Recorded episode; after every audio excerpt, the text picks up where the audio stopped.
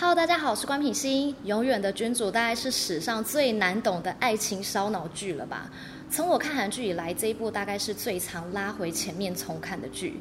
每当你推敲出剧情之后，又会被官方释出的预告给傻住。以剪辑的角度来看，这部剧八成是采用混剪方式，预告可能不是你看到的那样，让你猜测不出真正的剧情。不过这也是看剧的一种乐趣喽。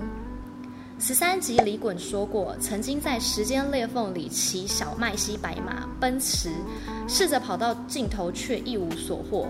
但他发现，在里面丢一枚硬币，没有生命的物体会上升，而太乙撒下的相思花种子，有生命的物体会下落。这边是不是金边在埋一个 happy ending 的伏笔呢？私心希望是这样。回到刚刚。那么我大胆猜测，平行穿越是空间轴，纵向穿越是时间轴。李衮一直在横向上奔跑，是在空间的维度上移动，永无尽头。如果改变个方向，是不是就能找到穿越时间的方法了呢？所以我猜，也许不需要另一半的笛子也能穿越时间。静待十四集给我们答案。再者。李衮说：“必须在抢在李霖拿到另一半之前阻止他。”但我觉得李衮可能会失败，不管经过几次的循环，可能至少要失败一次，这样四银剑才可以派上用场啊！不然他是吉祥物吗？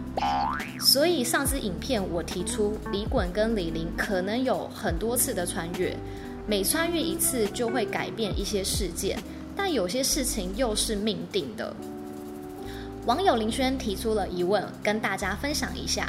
他说：“假如李衮跟李霖都回到发生谋反之前，笛子如愿的不断成两半，那么也不会有两人穿越回过去而对决的事情。”他提出了祖父悖论，在这边讲一下物理中的祖父悖论——平行宇宙。物理学家认为，也许世界是由无数个平行宇宙组成的。当某人回到过去杀你的祖父母时，此人杀的其实是另一个宇宙的人，或者你的这个举动也可以创造一个新的平行宇宙，而此人的祖父或祖母的死，只会让那个平行宇宙的此人不再存在，而这个平行宇宙的此人则平安无事。所以在量子物理中，多个世界理论可以如此理解。于是我们又要想鸡生蛋还是蛋生鸡的问题。我认为每一次循环都会出现不一样的差异，有可能就可以解释为什么李衮跟太乙在一起时有些细节对不上。例如十三集出现李衮跟太乙记得守则规定条数不同，这边我觉得金边是有伏笔。因此，如果套用在单条时间线上，就会出现像这个网友提出的问题。所以，我的推测是有多条时间线在走，也许是这样、这样、这样。不过，这也是我的看法，欢迎大家在底下留言告诉我哦。另外，网友 Starry Snow 说：“你觉得为什么 Luna 会稳心哉？”网友徐鸭子说：“应该是因为 Luna 看了太乙手机跟星哉的聊天记录，知道星哉喜欢太乙，然后当时星哉问 Luna 一堆不知道该怎么回答的问题，所以情急之下就堵住他的嘴。” Louis 八六六 C 说：“徐鸭子，你的推测很有道理哦。记得《爱的迫降》里讲到，韩剧遇到危机时就要 kiss 啊。我觉得网友们真的都超有才、超有趣的。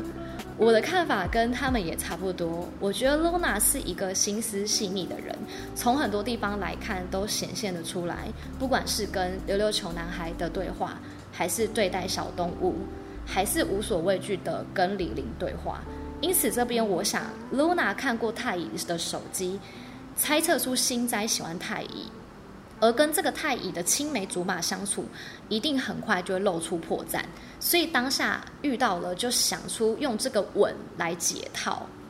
另外，也许是戏剧想要呈现的一种张力，很有冲击，很有记忆点，因此身为观众的我们也跟星哉一样愣住了。当下也就忘了去追究你 Luna 为什么休假会出现在这里。明天会来跟大家聊聊十三集我很爱的经典场景回顾，也欢迎大家在底下跟我分享你目前为止最爱的场景是什么。如果你喜欢我的影片，拜托拜托帮我分享、按赞加订阅。那我们下次影片见喽，拜。